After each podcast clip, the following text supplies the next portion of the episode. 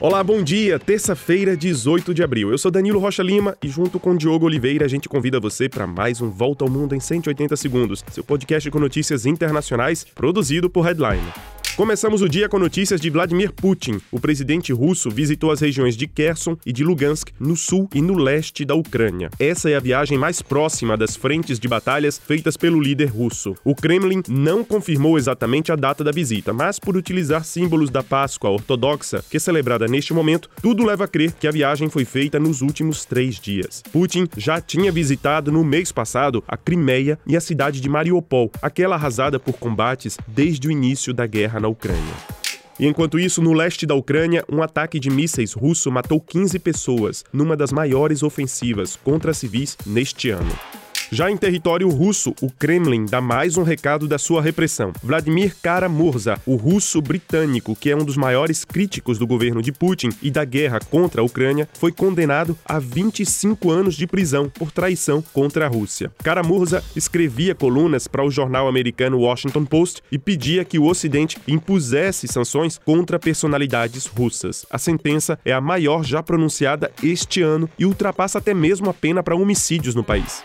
E o jornalista americano do Wall Street Journal, Evan Gershkovich, se encontra em bom estado de saúde, segundo a embaixadora americana em Moscou, que pôde visitá-lo na prisão. Gershkovich foi preso há quase 20 dias, acusado pelo governo russo de espionagem.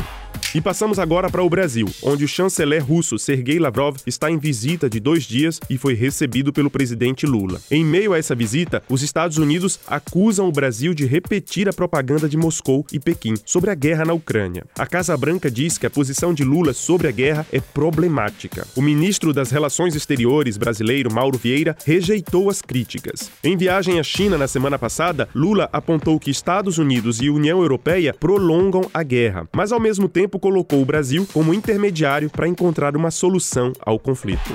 Olha, no Sudão, o conflito entre dois generais pelo poder não deixa mais ninguém em abrigo. Hospitais têm sido atacados, o embaixador da União Europeia foi também atacado em casa e um comboio diplomático dos Estados Unidos foi alvo de tiros. Quase 200 pessoas foram mortas e 1.800 feridas num conflito que já ganha ares de guerra civil no país africano.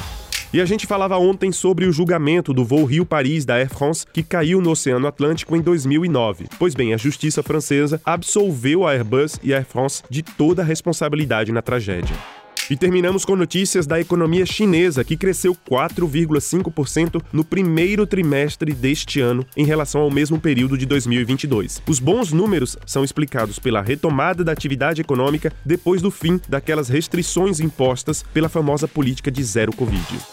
E nós ficamos por aqui. Compartilhe o nosso podcast nos grupos de família, de amigos e confira a nossa página headline.com.br. Para você, um grande abraço, um excelente dia e até mais.